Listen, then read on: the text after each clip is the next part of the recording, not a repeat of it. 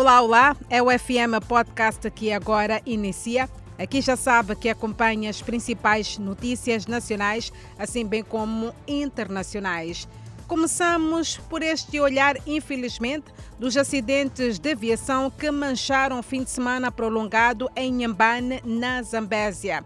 Na província de Nhambane, uma pessoa perdeu a vida e outras cinco contraíram ferimentos entre graves e ligeiros num sinistro que ocorreu na machixe do tipo de despiste, choque e capotamento. O acidente ocorreu por volta das duas horas desta segunda-feira no bairro Chambone 5, na Estrada Nacional número 1. Já na província da Zambésia, uma viatura de transporte de passageiros despistou-se e fez oito feridos. Destes, dois lutam pela vida no Hospital Central de Quilimane.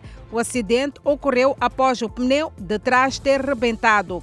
Uma das vítimas explica que o condutor da viatura estava em alta velocidade, facto que precipitou a ocorrência do acidente sobre os ecos do 12º Congresso da Frelimo, ministros, PCAs e empresários tentam garantir assento no poderoso Comitê Central. Isto acontece depois da reeleição do presidente do partido Felipe Nhusse. As atenções agora estão voltadas para a eleição dos membros do Comitê Central que concorrem ao nível do 12º Congresso. O calor intenso que se fez sentir na cidade de Maputo levou muita gente para a praia da Costa do Sol, na cidade de Maputo. Com a chegada do verão, os vendedores do mercado do Franco e Magumba esperam ganhar mais dinheiro. Em relação à venda formal, há um destaque. O mercado grossista do Zimpeto completou no último domingo 15 anos de existência. Está em curso a construção de um mercado no terminal de Missimbine, em Matlemela, no município da Matola.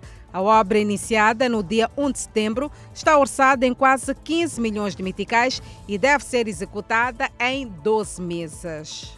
Da Zona Sul, saímos para a Zona Centro do país. Estão a reduzir os conflitos laborais na província de Manica. Mesmo assim, as empresas são exortadas a dialogar com os trabalhadores para um bom ambiente de trabalho.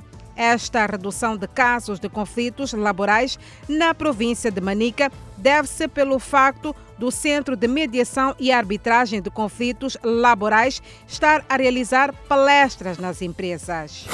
Idoso acusado de abusar sexualmente uma menor portadora de deficiência na província de Gaza. O indiciado justifica o consumo de bebidas alcoólicas por detrás da suposta violação. Uma ação, uma justificação que não convenceu a polícia da República de Moçambique. Por isso mesmo, o idoso abusador está detido.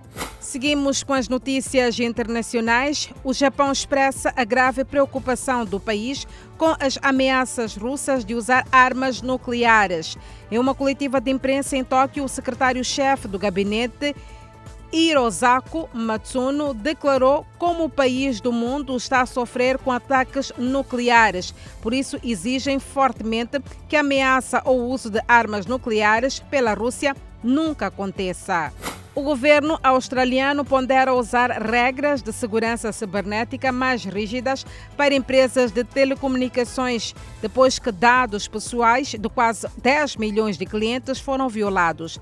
A segunda maior operadora de telefonia móvel do país anunciou na semana passada a violação de detalhes de 9,8 milhões de pessoas na população de 26 milhões da Austrália por dia, depois de tomar conhecimento do que a empresa descreveu como um ataque cibernético.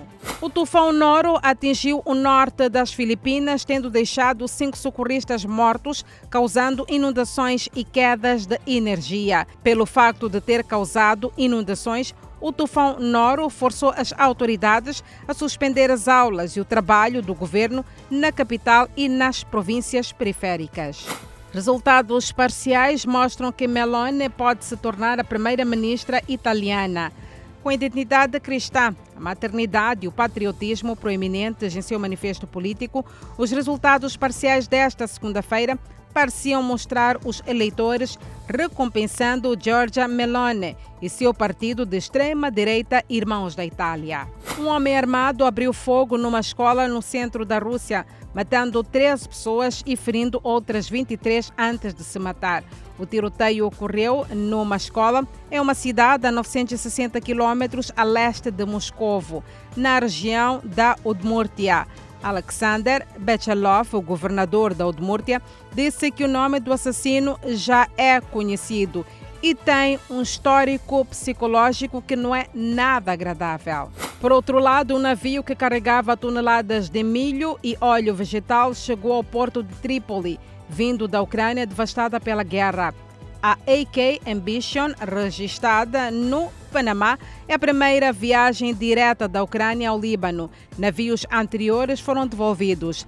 Radzone foi o primeiro navio a partir da Ucrânia após um acordo de guerra assinado entre as Nações Unidas e vários países com a passagem segura de navios que transportam cereais. Aqui no FM Podcast também destacamos as notas informativas. Atletas da Seleção Nacional de Karate mostram-se otimistas em conquistar lugares no pódio no Campeonato do Mundo, que no próximo ano vai decorrer na África do Sul.